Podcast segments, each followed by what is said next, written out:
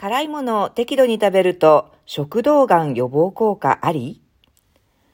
辛いものが好きという人には朗報だ。中国の慢性疾患におけるプロスペクティブスタディで辛いものを食べると食道がんなど胃、食道、腸径がんの予防につながることが分かった。研究によると辛いものを食べると食道がんリスクの低下につながり、特にタバコを吸わず、お酒を飲まない人の予防効果が高い。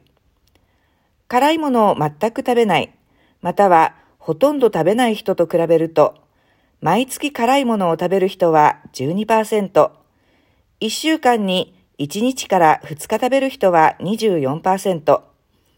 1週間に3日から5日食べる人は16%、